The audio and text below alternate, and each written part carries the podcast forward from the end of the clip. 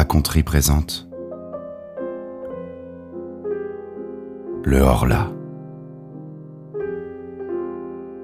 Une nouvelle de Guy de Maupassant. Épisode 1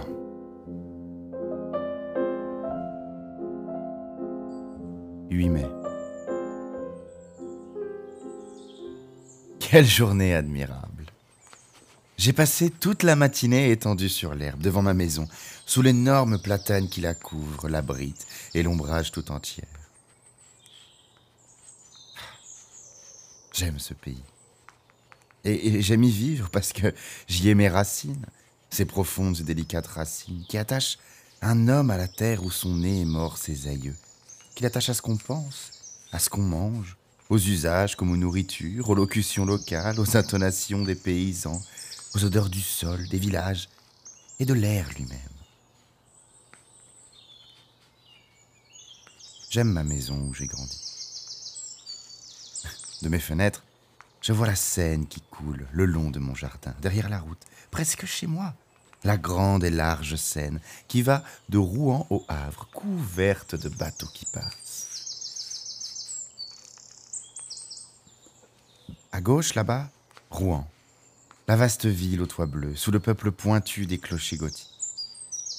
Ils sont innombrables, frêles ou larges, dominés par la flèche de fonte de la cathédrale, et pleins de cloches qui sonnent dans l'air bleu des belles matinées, jetant jusqu'à moi leur doux et lointain bourdonnement de fer, leur chant d'airain que la brise m'apporte tantôt plus fort et tantôt plus affaibli, suivant qu'elle s'éveille ou s'assoupit.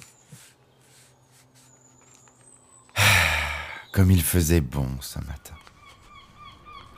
Vers 11 heures, un long convoi de navires traîné par un remorqueur, gros comme une mouche, et qui râlait de peine en vomissant une fumée épaisse, défila devant ma grille.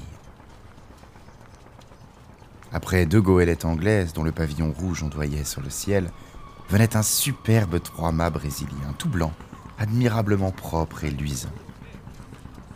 Je le saluais, je ne sais pas pourquoi, tant ce navire me fit plaisir à voir.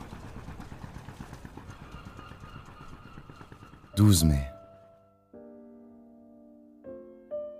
J'ai un peu de fièvre depuis quelques jours. Je me sens souffrant. Ou plutôt, je me sens triste. D'où viennent ces influences mystérieuses qui changent en découragement notre bonheur et notre confiance en détresse? On dirait que l'air, l'air invisible et plein d'inconnaissables puissances dont nous subissons les voisinages mystérieux, je m'éveille plein de gaieté, avec des envies de chanter dans la gorge. Pourquoi? Je descends le long de l'eau, et soudain, après une courte promenade, je rentre désolé, comme si quelque malheur m'attendait chez moi. Pourquoi? Est-ce un frisson de froid qui, frôlant ma peau, a ébranlé mes nerfs et assombri mon âme? Est-ce la forme des nuages ou la couleur du jour, couleur des choses si variables qui, passant par mes yeux, a troublé ma pensée. Sait-on Tout ce qui nous entoure, tout ce que nous voyons sans le regarder, tout ce que nous frôlons sans le connaître, tout ce que nous touchons sans le palper, tout ce que nous rencontrons sans le distinguer, a sur nous, sur nos organes et par eux sur nos idées, sur notre cœur lui-même, des effets rapides, surprenants et inexplicables.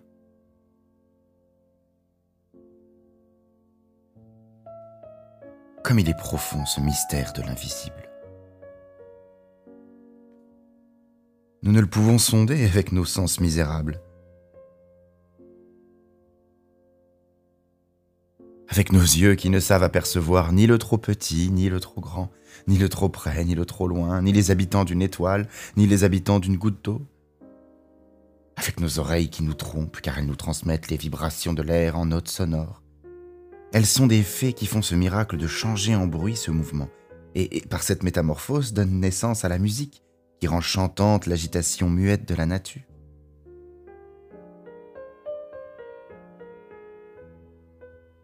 Avec notre odorat plus faible que celui du chien, avec notre goût qui peut à peine discerner l'âge d'un vin,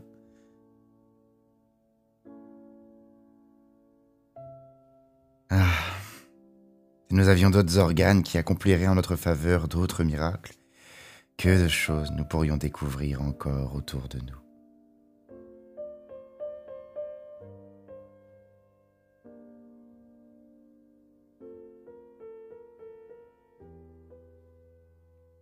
« 16 mai.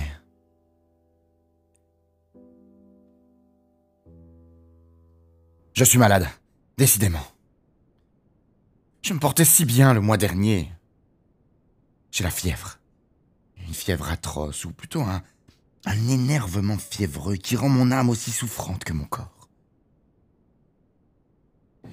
J'ai sans cesse cette sensation affreuse d'un danger menaçant, cette appréhension d'un malheur qui vient ou de la mort qui approche, ce pressentiment qui est sans doute l'atteinte d'un mal encore inconnu, germant dans le sang et dans la chair.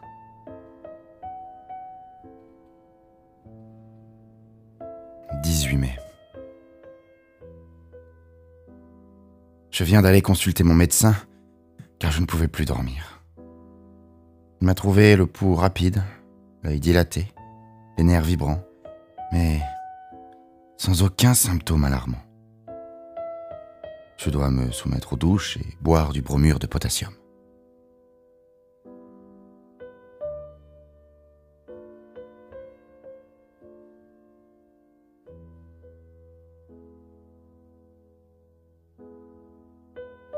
25 mai. Aucun changement. Mon état, vraiment, est bizarre.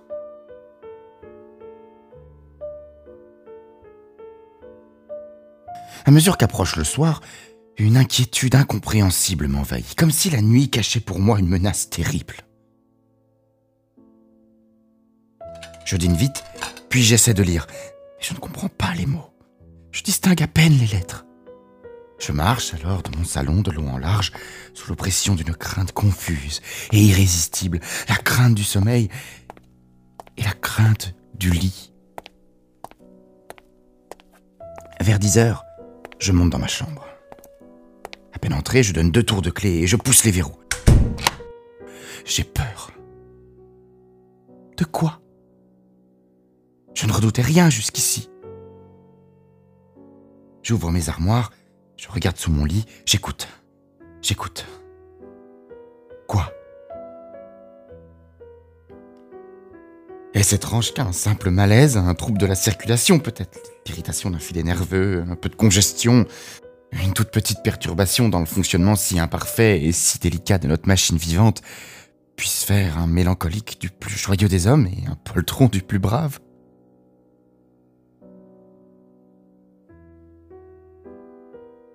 Puis je me couche. Et j'attends le sommeil, comme on attendrait le bourreau. Je l'attends avec l'épouvante de sa venue, et mon cœur bat, et mes jambes frémissent, et tout mon corps tressaille dans la chaleur des draps, jusqu'au moment où je tombe tout à coup dans le repos, comme on tomberait pour s'y noyer dans un gouffre d'eau stagnante. Je ne le sens pas venir, comme autrefois, ce sommeil perfide, caché près de moi, qui me guette, qui va me saisir par la tête, me fermer les yeux, m'anéantir. Je dors. Longtemps. Deux ou trois heures. Puis un rêve. Non. Un cauchemar m'étreint.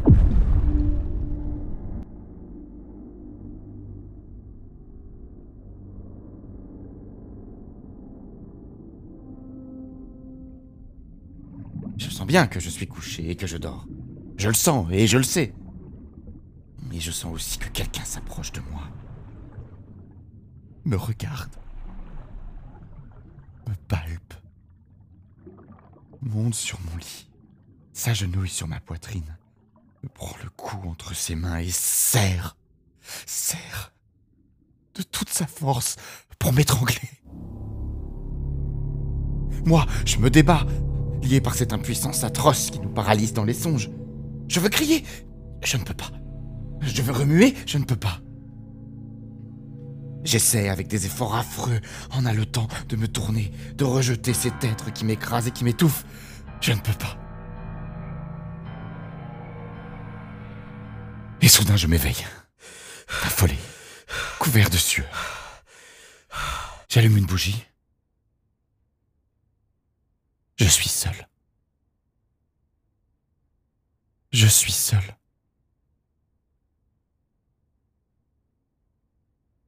Après cette crise, qui se renouvelle toutes les nuits, je dors enfin, avec calme, jusqu'à l'aurore.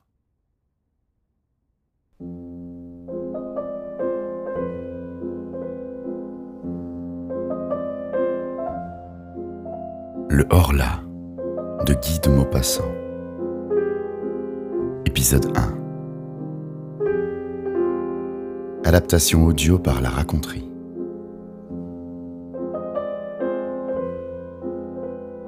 Avec la voix de Lucas Baron. Écoutez la suite sur la raconterie.